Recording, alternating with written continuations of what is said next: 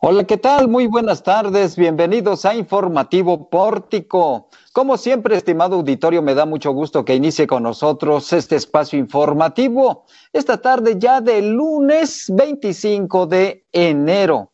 Es una tarde soleada, pero el viento está helado, sopla este viento frío en la zona conurbada Guadalupe, Zacatecas, desde donde estamos transmitiendo en vivo para usted que nos hace el favor de recibirnos en casa, en la oficina, donde quiera que usted se encuentre. Gracias por su compañía. Lo invito a que se quede con nosotros, escuche usted nada más qué titulares, qué historias tenemos este lunes en la voz de Araceli Martínez. Ara, buenas tardes. Excelente tarde, amigos de Pórtico MX. Muy buenas tardes, Juan. Hoy en los titulares, AMLO da positivo a COVID-19 tras gira. ¿Qué ha sucedido? Aquí se lo platicamos. Políticos zacatecanos desean pronta recuperación al presidente. Zacatecas destinaría 50 millones de pesos para la adquisición de vacunas contra COVID-19. Tras llamada con Vladimir Putin, AMLO anuncia eh, la adquisición de 24 millones de dosis de la vacuna rusa Sputnik V. Moderna anuncia que su vacuna contra COVID-19 es efectiva contra las nuevas cepas. Además, en Zacatecas, el sindicato del CECITES toma el bulevar por falta de pago. No se solapará a nadie de la estafa maestra, dice Rubén Ibarra. En temas de política, alcaldes del sur de Zacatecas se unen a la campaña de Claudia Anaya. Y en la colaboración de Mariano Tello, las tendencias tecnológicas del 2021 se salen de lo que habitualmente se desarrollaba. No le cambie, así que si ya le dio play, quédese con nosotros. Ahí está la atenta recomendación de Araceli Martínez. Me quedo con Araceli porque ella tiene todos los detalles de esta confirmación que a través de su red social personal el presidente de la República dio a conocer que era positivo por COVID-19. Adelante con la información, Araceli. Así es, Juan. Un fin de semana bastante cargado de información y es que el presidente Andrés Manuel López Obrador, de 68 años de edad, anunció que dio positivo a COVID-19 la tarde de este domingo. A través de sus redes sociales, López Obrador publicó haber contraído el virus SARS-CoV-2, donde hasta el momento tiene síntomas leves, por lo que anunció que ya se encuentra en tratamiento médico. Todo esto sucedía tras una gira por los estados de Nuevo León y San Luis Potosí sí este fin de semana. El presidente participó en total en siete eventos públicos. En su agenda del fin de semana, comenzando por el viernes, destaca la llamada con el presidente de Estados Unidos, Joe Biden, la cual tomó, pues, mm, se dio en una pequeña mesa redonda acompañado de otras tres personas. Además, por la noche tuvo una cena con empresarios de Monterrey. Pero entonces, ¿con quién mantuvo contacto el presidente Andrés Manuel López Obrador? Eh, uno de ellos es Marcelo Ebrard Causabón, el secretario de Relaciones Exteriores, también Alfonso Romo, así como Lilia Rubio, la traductora de la presidencia, fueron quienes estuvieron presentes en la llamada con Biden en esta mesa redonda. Y de acuerdo con las fotografías oficiales que fueron compartidas en las redes sociales, ninguno portaba cubrebocas. Por la noche se dio en la cena que tuvo, se dio la cena que tuvo con empresarios regiomontanos. López Obrador también estuvo acompañado de la titular de Economía, Tatiana Cloutier, y durante los eventos también en Nuevo León estuvieron presentes Olga Sánchez Cordero, la secretaria de Gobernación, Jaime Rodríguez Calderón, el Bronco, que es eh, el gobernador de Nuevo León, el general Luis Crescencio Sandoval, que es el secretario de la Defensa Nacional, el admirante José Rafael Ojeda Durán, el titular de Marina, y Rosa Isela Rodríguez, la secretaria de Seguridad y Protección Ciudadana. También acompañaron al mandatario Javier May, quien es el secretario de Bienestar, y la subsecretaria Ariadna Montiel, así como Luis Rodríguez Bucio, el comandante de la Guardia Nacional, y sostuvo un encuentro con Clara Flus Flores, quien es la aspirante a candidata de Morena al gobierno de Nuevo León. Mientras que otro que destaca es Daniel Azaf Manjares, Manjarres, perdón, quien es el jefe de la ayudantía de la presidencia y él, él es quien viajó junto al presidente Andrés Manuel López Obrador en los vuelos comerciales rumbo a Monterrey, Nuevo León y de San Luis Potosí a la Ciudad de México. Casi una docena, más de una docena de personas entre su equipo de trabajo y otros personajes que tuvieron contacto con el presidente durante este fin de semana, en el que pues lamentablemente contrajo la enfermedad que, que causa el nuevo coronavirus. Por cierto, que el presidente anunció que mientras se encuentre en, tratamiento, la doctora Olga Sánchez Cordero será la responsable de informar en las conferencias mañaneras. Y hoy, en un hecho inédito, la primera conferencia matutina sin la presencia del presidente de México, la secretaria de Gobernación, Olga Sánchez Cordero, resaltó que el mandatario se encuentra estable y se mantiene en ejercicio de sus funciones, por lo que solo lo reemplazará en este ejercicio de comunicación que es la conferencia matutina. Escuchemos un poco de lo que sucedía esta mañana. Y que debe quedar claro, se encuentra en pleno ejercicio de sus funciones como presidente de la República. Él mismo continuará pendiente de los asuntos públicos, como lo hizo esta mañana en el mismo y, y lo hará en un momento más con la llamada que tiene pendiente a las ocho con el señor eh, presidente eh, Vladimir Putin. Bueno, Sánchez Cordero también confirmó que el presidente se mantiene en resguardo en su domicilio en Palacio Nacional y con medidas de sana distancia para resguardar a su familia. Detalló que la esposa del presidente, Beatriz Gutiérrez, dio negativo a la prueba de COVID-19 que se le realizó así como también a ella, eh, pues también dio negativo. Quien se encuentra en aislamiento domiciliario es el canciller mexicano Marcelo Ebrard. Y bueno, ¿cómo le fue a la secretaria de Gobierno en su primer conferencia matutina?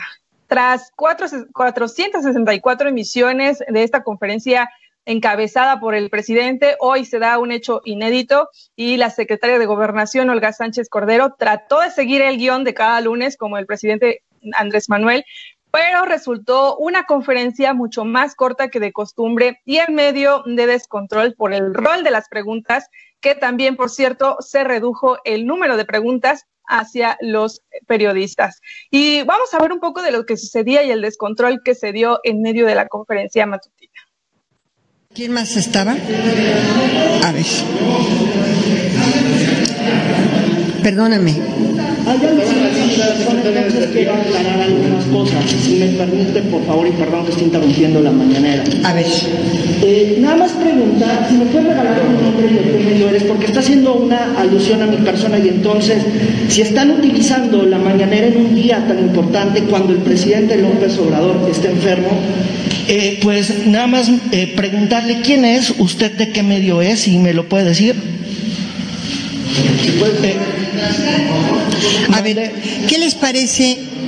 A ver, ¿qué les es que es muy sospechoso eh, lo que está ocurriendo esta mañana y nada más en torno a lo que están preguntando, bueno, pues eh, si me permite nada más 30 segunditos para, para dar la réplica en torno al caso de una, de una compañera periodista que, que estuvo aquí, que lamentablemente tuvo un problema personal. Lo único que se ha consignado es lo que han emitido, inclusive un comunicado de la Fiscalía General del Estado de México.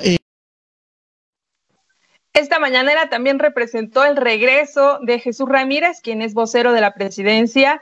Eh, esto tras dar eh, pues positivo también a COVID-19, pero ya hace un par de semanas, hoy se recupera y regresa con la secretaria de Gobernación, Olga Sánchez Cordero, para pues llevar a cabo estas conferencias matutinas.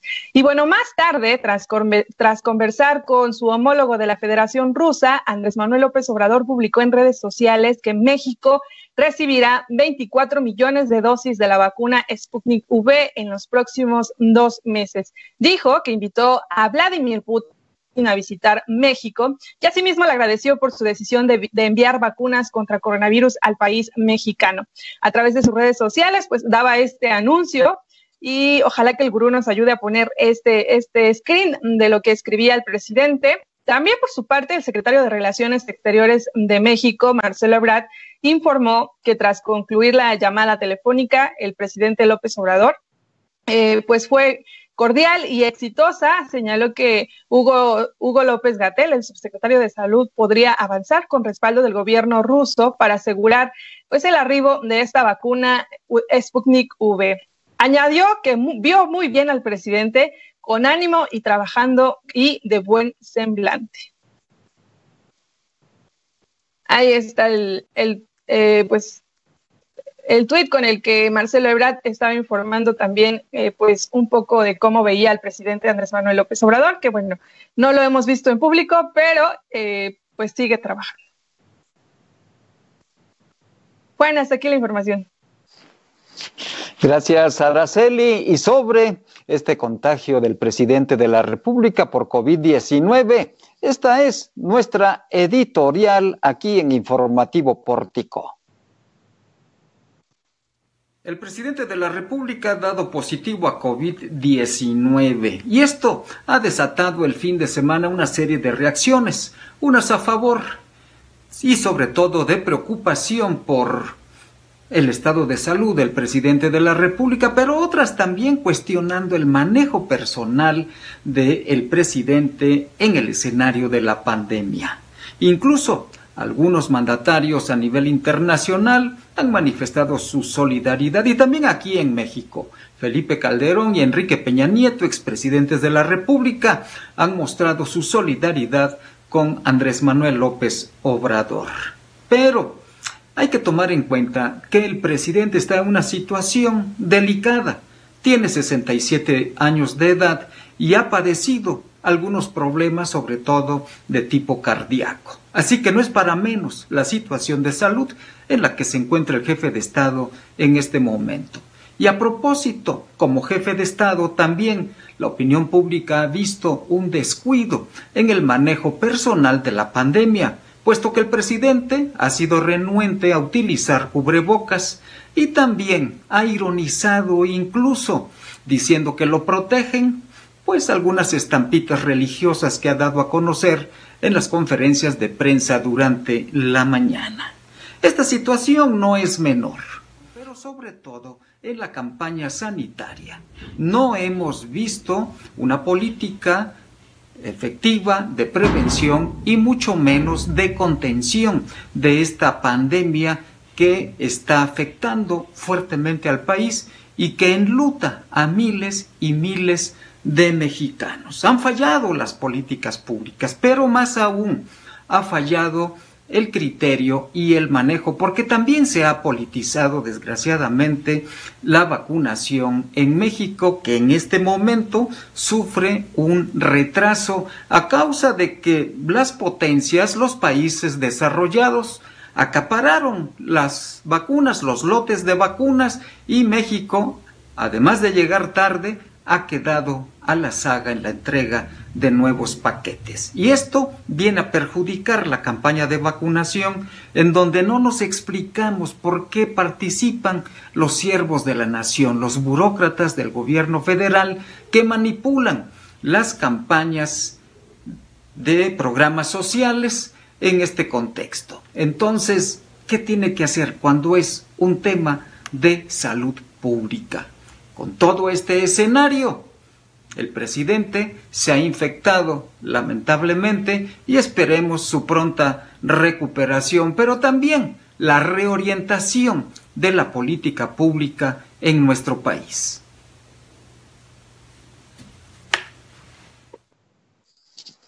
Ahí está este punto de vista editorial. Y mientras tanto, en el contexto de este tema, algunos políticos zacatecanos también manifestaron su punto de vista, su solidaridad y también algunos el cuestionamiento con el presidente de la República por el manejo de la pandemia, pero sobre todo los detalles los tiene Jesús de Ávila. Adelante Jesús. Buenas tardes Juan, pues hoy derivado de esta noticia que dio el día de ayer el presidente López Obrador, algunos políticos zacatecanos dieron un mensaje para desearle, desearle que se pues que su salud mejore, sobre todo, pues en primer lugar, los alcaldes de Zacatecas y Guadalupe, ambos militantes del Movimiento Regeneración Nacional, quienes enviaron un mensaje de ánimo al presidente. Por su parte, Ulises Mejía Aro reconoció que a pesar de la enfermedad continuará su trabajo desde Palacio Nacional. Por su parte, Julio César Chávez Padilla, alcalde de Guadalupe, deseó una pronta recuperación. También los senadores de la República por Zacatecas, Ricardo Monreal Ávila y José Narro Céspedes, ambos también de Morena, enviaron un mensaje de aliento para que López Obrador logre salir adelante de la COVID-19. Monreal Ávila deseó su recuperación y admirable labor para no usar sus privilegios en el esquema de vacunación. Por su parte, Narro Céspedes pues mandó un mensaje de fuerza al presidente. Los candidatos a la gubernatura de Zacatecas, Claudia Naya Mota de Va por Zacatecas y David Monreal Ávila de Juntos Hacemos Historia, publicaron también en sus redes sociales los buenos deseos. Por su parte, la senadora Anaya Mota veló por la recuperación para que regrese al frente del país. Igual Monreal Ávila pidió ser optimistas ante la situación y desear pronta recuperación al presidente. Así, así son los mensajes que han dado los políticos zacatecanos para el presidente Andrés López Obrador. Gracias Jesús y por cierto también Zacatecas va a destinar, el gobierno de Zacatecas tiene pues un, una primera cantidad, una cantidad inicial, podemos decirlo de esa forma, de 50 millones de pesos para poder adquirir vacunas en el extranjero. Tienes también estos detalles, Jesús. Claro que sí, pues el día de hoy el gobernador del estado señaló que se destinaría una suma de 50 millones de pesos para la adquisición de la vacuna contra la COVID-19 luego de que el presidente López Obrador pues diera permiso a los gobiernos estatales y a la iniciativa privada para poder comprar el biológico contra el COVID-19. El gobernador declaró que pues bueno, se estaría buscando que con 50 millones de pesos se logren tener unas vacunas para apoyar sobre todo pues en las zonas urbanas que es donde hay más casos de COVID-19, sobre todo Guadalupe, Zacatecas y Fresnillo. Asimismo, pues señaló que será el miércoles cuando se reúna la Conferencia Nacional de Gobernadores para saber cómo van a adquirir las vacunas. Incluso habló de que se puede dar un lote en conjunto con la misma farmacéutica para que todas lleguen al mismo tiempo y solamente se distribuyan estado por estado según las hayan pedido. Parte de esto fue lo que dijo Alejandro Tello esta mañana. Creo que desde el principio debió ser de esa manera y no por otra cosa que, que la vacunación actual no se contrapone a esta autorización, ni lo que hagan los estados el día de mañana y la iniciativa privada se contrapone. Creo que más manos ayuda, más esfuerzos ayuda. Creo que es un complemento. En estos momentos también a la población le debe quedar muy claro que no hay vacunas, de que todas las vacunas que existen están siendo compradas por los gobiernos centrales, por los países y sus gobiernos centrales. En este país siempre la vacunación desde hace décadas es un tema federalizado, que es la salud, en donde la vacuna llega por parte del gobierno federal. Sería, en otra ocasión, haría un análisis del por qué, pero es muy sencillo. Los impuestos que aquí se pagan en la entidad, un IVA, un ISR, sube a la federación, la federación le regresa a los estados vía participaciones y aportaciones, pero también con esos impuestos se hace responsable de un tema como es educación, como es salud, como es seguridad en algunas instancias. Entonces, pues lo que hoy se está autorizando es una extraordinaria la posibilidad de que el sector salud compre vacuna. Yo lo dije, Zacatecas se sumará a eso tenemos y estamos buscando una bolsa importante, este, pues para poder comprar lo más posible. No es algo a corto plazo. Este próximo miércoles los gobernadores de la Conferencia Nacional, todos los gobernadores del país, estaremos reunidos para ver si se hace una compra conjunta. Primero, este, que exista, porque en este momento hay desabasto. A pesar de que pues se tiene el plan de comprar vacunas para combatir la COVID-19, pues esto sería hasta el segundo trimestre del año, derivado de que pues todas las farmacéuticas tienen un desabasto en su producción, ya que todos los gobiernos centrales han acaparado las vacunas. Será después de entre marzo y abril cuando se pueda hacer esta adquisición para, como lo mencioné hace un momento, sobre todo apoyar en, en las zonas urbanas de Estado, Juan. Gracias, Jesús. Y este tema del COVID sigue, sigue dando. La verdad es que el país, México, está en un escenario sanitario muy delicado a causa del incremento de los contagios y diversos personajes de la vida pública, pero también del ámbito empresarial, del sector privado, está generando repercusiones. Este día, hace unos instantes, Carlos Slim Domit, hijo de don Carlos Slim, dio a conocer que su papá, de manera preventiva, dice en su red social, asistió al Instituto Nacional de Nutrición para análisis clínicos, monitoreo y tratamiento oportuno. Está muy bien y ha tenido una evolución muy favorable al COVID. Y es que Carlos Slim, Slim Elú dio positivo a COVID-19, uno de los que fuera el hombre más rico del mundo. Ahí lo tiene usted ya con este padecimiento de COVID-19. El coronavirus está pegando fuerte en México. Voy ahora a temas locales porque Landy Valle tiene la información de esta movilización que generó un sindicato de el CECITES. Adelante, Landy, hubo movilización, caravana de autos a pesar de la pandemia en Zacatecas. Así es, Juan. A pesar de la pandemia, el Sindicato de Trabajadores del Colegio de Estudios Científicos y Tecnológicos y Centro de Educación Media Superior a Distancia del Estado de Zacatecas tomó el Boulevard Metropolitano debido a que se les adeuda a los trabajadores al menos 15 millones de pesos. Lucio Cuauhtémoc Mendoza Amaros, secretario general, explicó que la manifestación se llevó a cabo debido a la deuda de la quincena del mes de enero, así como dos bonos económicos que corresponden a puntualidad y asistencia, así como días económicos, además de la firma de una convocatoria de cuatro plazas docentes por renuncias y defunciones. Esto fue lo que dijo. Estamos aquí es porque nos adeudan la quincena 1 y dos bonos, eh, perdón, días económicos no disfrutados y puntualidad de asistencia, así como la firma de una convocatoria de cuatro plazas docentes que deben de, salir porque son renuncias y defunciones, el cual plazas están vacantes en el subsistema y están en un conjuramiento a huelga firmadas desde el 15 de septiembre del año 2020.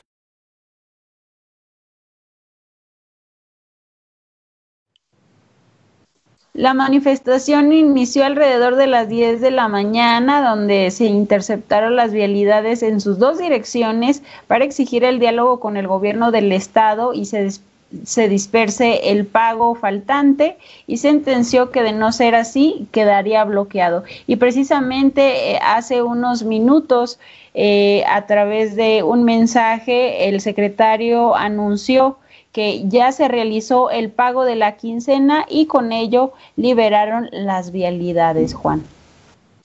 Bueno, pues me imagino que intervino el gobierno del estado, el gobernador Alejandro Tello anticipó en la conferencia de prensa que sostuvo esta mañana que buscarían la manera de darle un préstamo al CECITES para que pudiera pagar, pero deslindó al gobierno porque dice, este no es un problema del gobierno del estado de Zacatecas, sino de la federación que no ha enviado los recursos. Gracias. Gracias, Landy, pero también tienes información sobre lo que está sucediendo en la universidad en este proceso también de campaña por la rectoría. Habrá nuevo rector o rectora este año, o, mejor dicho, el próximo mes en Zacatecas. Así es, ya casi, Juan. Y bueno, eh, la, nota que les traigo el día de hoy es referente a ciertos comentarios que se realizaron en torno a la estafa maestra y es que luego de que la prensa local diera a conocer sobre la firma de 21 proyectos por el ex rector Armando Silva Chaires dentro de la estafa maestra, el candidato a la rectoría Rubén Ibarra Reyes comentó que de ser ganador no se solapará a ningún participante. En este sentido, el candidato comentó que la universidad no es una instancia juzgadora, por ello realizó un llamado a las autoridades que llevan la investigación, que en este caso es la Fiscalía, así como la Auditoría Superior de la Federación, para que actúe si es que cuenta con los elementos necesarios. Esto fue lo que dijo. Ok, eh, bueno, en este audio dice que exigen que el juicio sea justo y correcto y que los implicados en este asunto, si resultan culpables, se les finquen responsabilidades y si son inocentes, también se diga de manera pública que son inocentes. Y sentenció que no, no tienen ningún interés de solapar o de defender, pero tampoco de juzgar a nadie. Manifestó que de obtener la rectoría habrá sanciones al interior de la universidad que tienen que ver con cuestiones laborales, sin embargo, precisó que tendrá que ser una vez que las autoridades concluyan el proceso, Juan.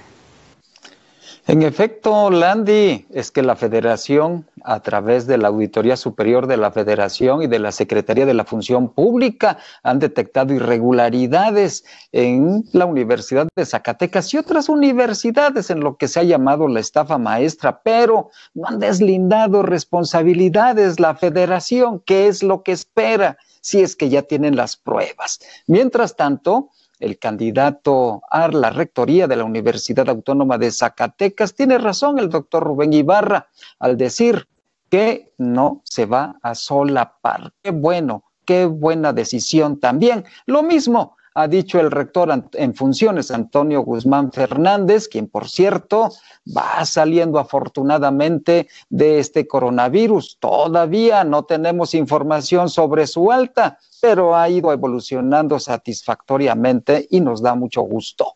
Voy a otra información porque alcaldes y políticos del sur de Zacatecas se pronunciaron en favor de la candidatura al gobierno del estado de Zacatecas por Claudia Anaya, representante del PRI. La información la tiene Jesús de Ávila. Así es, Juan, pues los alcaldes del sur de Zacatecas se posicionaron a favor de la coalición Va por México con la candidata Claudia Anaya, principalmente los alcaldes de Jalpa y de Mezquital del Oro, que fueron los que se unieron a este proyecto, uno procedente del Partido Verde, del Partido Verde Ecologista de México, perdón, y de Movimiento Ciudadano hago aquí una corrección, perdón, es el alcalde de Trinidad García de la Cadena y el alcalde de Jalpa los que se unieron a este proyecto.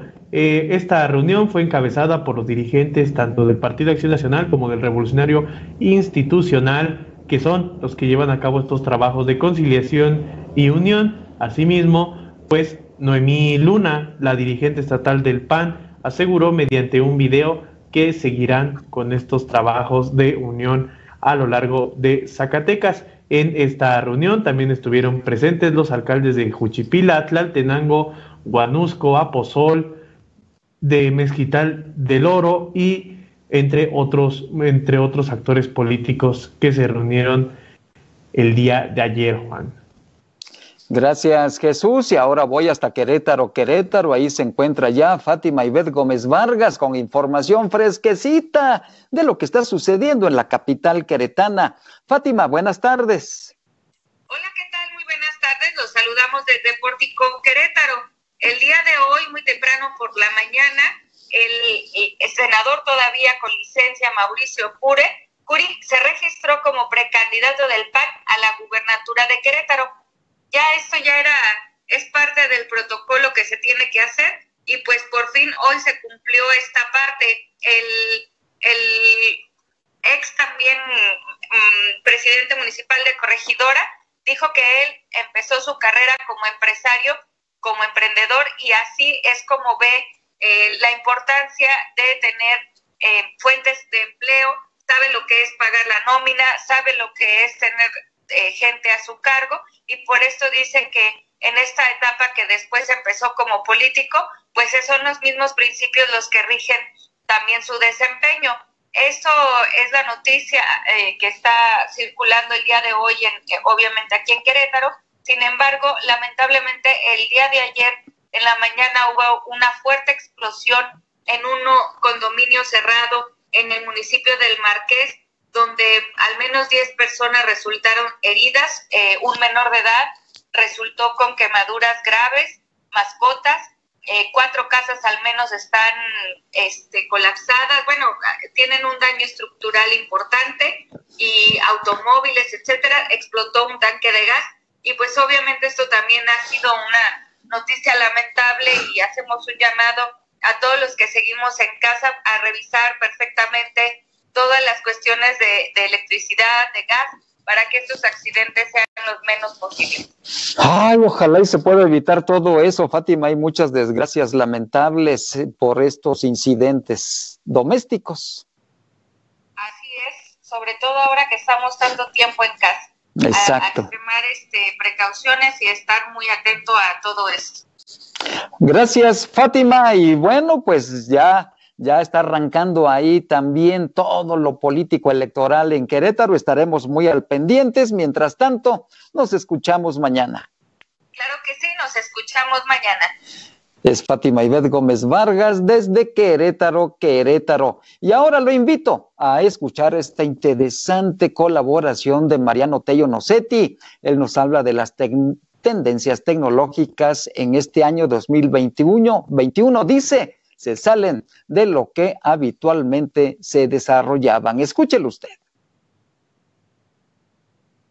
Cada año, diversos medios de comunicación de todo el mundo lanzan sus predicciones tecnológicas sobre todas aquellas tendencias a las cuales hay que echarles un ojo porque van a revolucionar el mundo. Y lo que se busca es que sean utilizadas y adaptadas por la mayor cantidad de personas. Normalmente, estas tendencias surgen porque las empresas se enfocaban en desarrollar sus productos o servicios hacia un punto donde de pronto convergían. Sin embargo, en este 2021 las cosas son distintas y esto se debe al COVID-19. El 2020 fue un año donde la naturaleza nos empujó a cambiar nuestros usos y costumbres, por lo que las tendencias para este año son distintas. La primera, el desarrollo y pruebas de vacuna de manera más rápida y efectiva. El coronavirus nos enseñó la rapidez y la letalidad con la que un virus puede atacar, demostrándonos lo lento, aunque seguro, que puede ser el desarrollar una vacuna. Pero si queremos continuar existiendo y reduciendo la cantidad de muertos que una pandemia puede generar en la población, debemos de mejorar e innovar en el desarrollo y pruebas de vacunas. La segunda tendencia, la tecnología de videoconferencias. El 2020 fue el año de Zoom, Skype, Google Meets, etcétera, para trabajar, para ir a la escuela, para ver a nuestros familiares. Y vimos una innovación y una apuesta por esta tecnología increíble. Bueno, este año vamos a ver más empresas sumándose para poder compartir más contenido, presentaciones, audios, etcétera, para facilitar el trabajo remoto y el home office. Aunque pues no hay fecha para salir de casa, así que vamos a continuar utilizando todo esto. Y la tercera, la medicina remota. Se continúa buscando acercamientos para que los médicos puedan atender de manera efectiva y segura, pero remotamente. En el 2020 creció impresionantemente este tipo de consulta, pero aún presenta diversas dificultades. Se espera que podamos desarrollar más tecnología para trabajar con expedientes, pruebas, recetas, todo lo que se pueda hacer para que los pacientes y los médicos no se expongan. Así que bueno, en este año, la naturaleza eligió por nosotros las tendencias que están sucediendo y que nos van a marcar. ¿Ustedes qué piensan al respecto? Mi nombre es Mariano Tello. Nos vemos en la próxima. Y con esta colaboración de Mariano Tello Nocetti llegamos al final de nuestro informativo pórtico. Gracias por el favor de su atención. Como usted muy rico, disfrute la tarde y sobre todo cuídese mucho. Y gracias, por supuesto, a todos quienes hacen posible que usted esté debidamente informado e informada. Gracias a Landy Valle, a Jesús de Ávila, a Araceli Martínez, a Fátima Ibet Gómez Vargas y, por supuesto, a nuestro gurú informático cibernético que hace maravillas y a veces milagros, a Omar Reyes. Soy Juan Gómez. Que tenga usted una excelente semana.